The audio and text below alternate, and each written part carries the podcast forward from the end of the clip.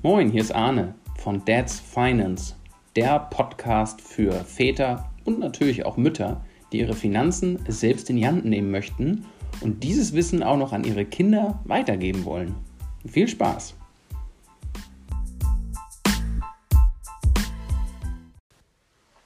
Herzlich willkommen zur inzwischen dritten Folge des Dad's Finance Podcasts.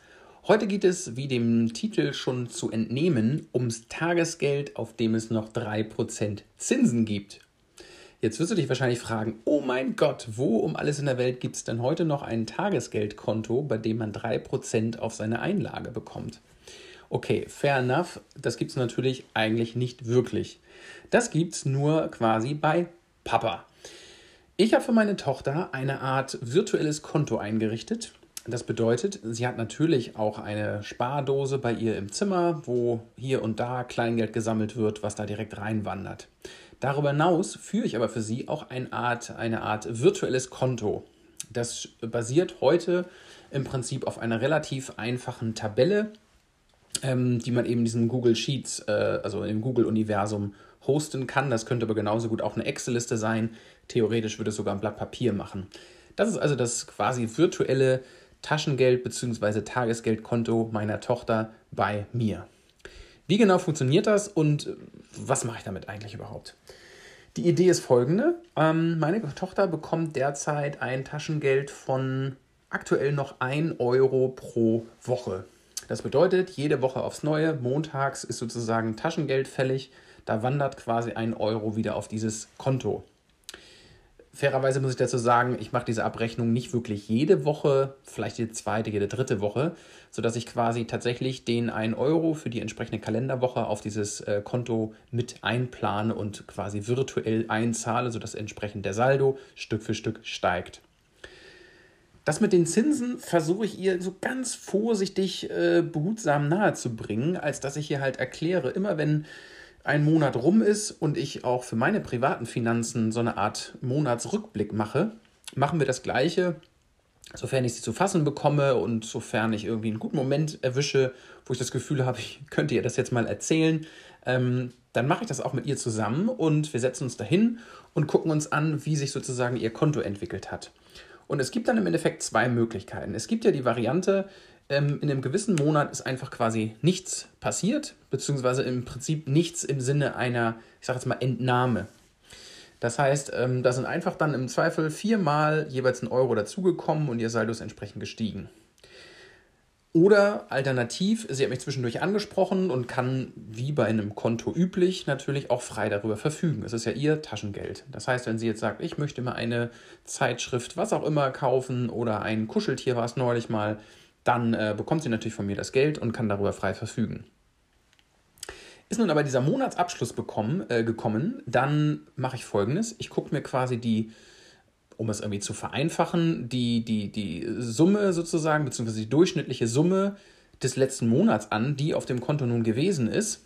Ähm, ich mache da jetzt keine Wissenschaft draus, einfach nur so den Mittelwert der Werte, die ich da habe, ähm, nehmen dann ein Zwölftel von einer dreiprozentigen Verzinsung ähm, und addiere dann die entsprechenden Zinsen des jeweils vergangenen Monats, ähm, die ich dann quasi dem, dem äh, virtuellen Konto hinzufüge. Und versuche damit so ganz vorsichtig und behutsam näher zu bringen, was es eben bedeutet, Zinsen auf sein Geld zu bekommen und quasi das Geld für sich äh, arbeiten zu lassen. Und ähm, wir haben neulich gerade schon den, den Unterschied gehabt.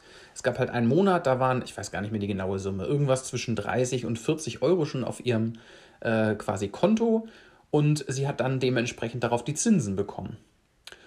Und sich darüber gefreut, dass sozusagen quasi aus dem Nichts diese Summe gewachsen ist. Nun hatten wir dann die Situation einen Monat später und in dem jeweiligen davorigen äh, oder im Laufe des vielmehr des Monats hatte sie dann eine Ausgabe getätigt und musste dringend das Geld für etwas ausgeben, ähm, auf das sie Bock hatte. Ich glaube, es waren irgendwie kleine Spielzeugtiere, die weiß sind, so ein bisschen fällig und die man mit Stiften anmalen konnte, die wasserlöslich sind und dann konnte man es unter Wasser abspülen und dann konnte man wieder von vorne anfangen, sie anzumalen. Ich glaube, sie hießen Washables.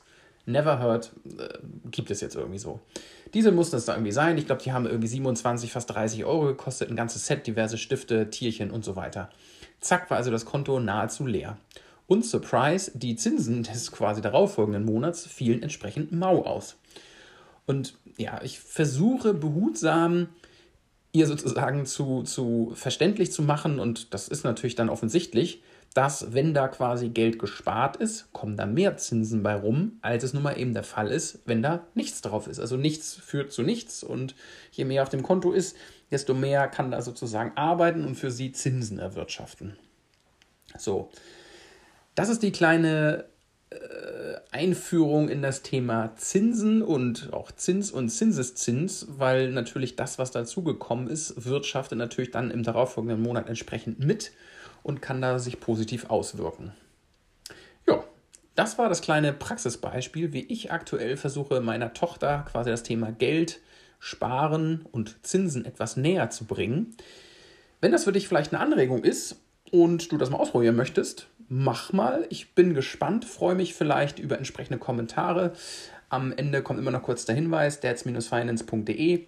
Da findest du die aktuelle Folge. Da freue ich mich auch gerne über einen Kommentar dazu. Ich würde interessieren, ähm, ja, wenn ich den einen oder anderen Vater oder auch Mutter erreiche, wie macht ihr das denn mit euren Kindern? Habt ihr da irgendwie einen speziellen Ansatz, wie ihr vielleicht den, den Kleinen schon versucht das irgendwie näher zu bringen oder packt ihr einfach klassisch das alles nur auf ein äh, Sparkonto?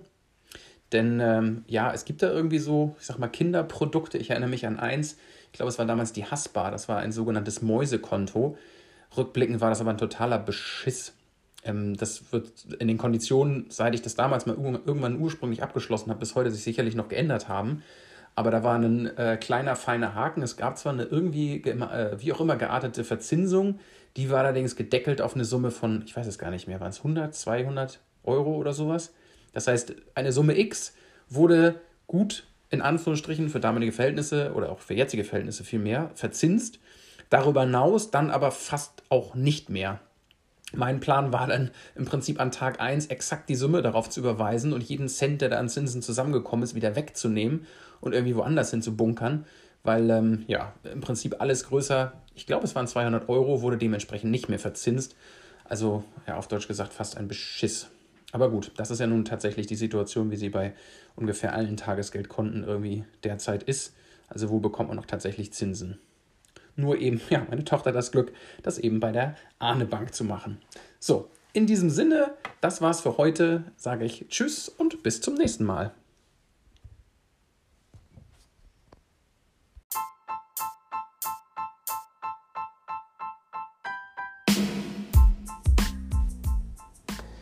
Das war der Dad's Finance Podcast mit feinen Insights für Väter und natürlich Mütter, die ihre finanziellen Themen selbst in die Hand nehmen wollen.